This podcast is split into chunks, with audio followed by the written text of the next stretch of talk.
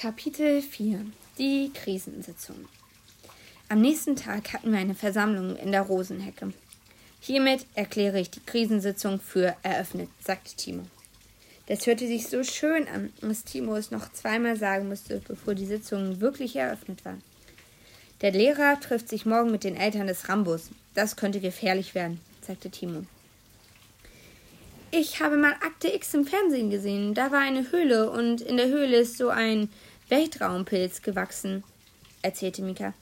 Ganz dunkel war es dort und nur eine Roboterkamera konnte rein. Und so ein Schatten ist hinter jemand hergeschlichen. Aber dann hat mich mein Vater hinter dem Sofa entdeckt und ins Bett geschickt.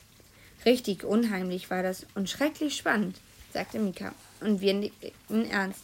Vor Weltraumpilzen und Vätern musste man sich in Acht nehmen.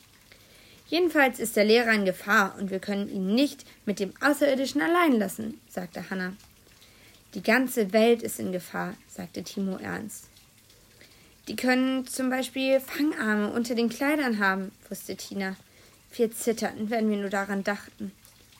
Egal, wir müssen den Lehrer retten, sagte ich. Wir müssen die ganze Welt retten, sagte Hannah ernst.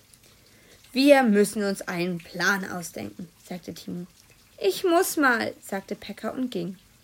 Wir anderen blieben da und machten einen Plan. Der Plan war richtig toll und er bestand aus drei Punkten.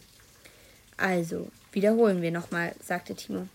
Punkt 1 lautet, der Lehrer ist in Gefahr. Wir nickten.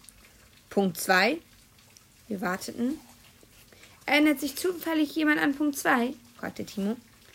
Wir schüttelten die Köpfe. Jedenfalls lautet Punkt 3, die Welt ist gerettet.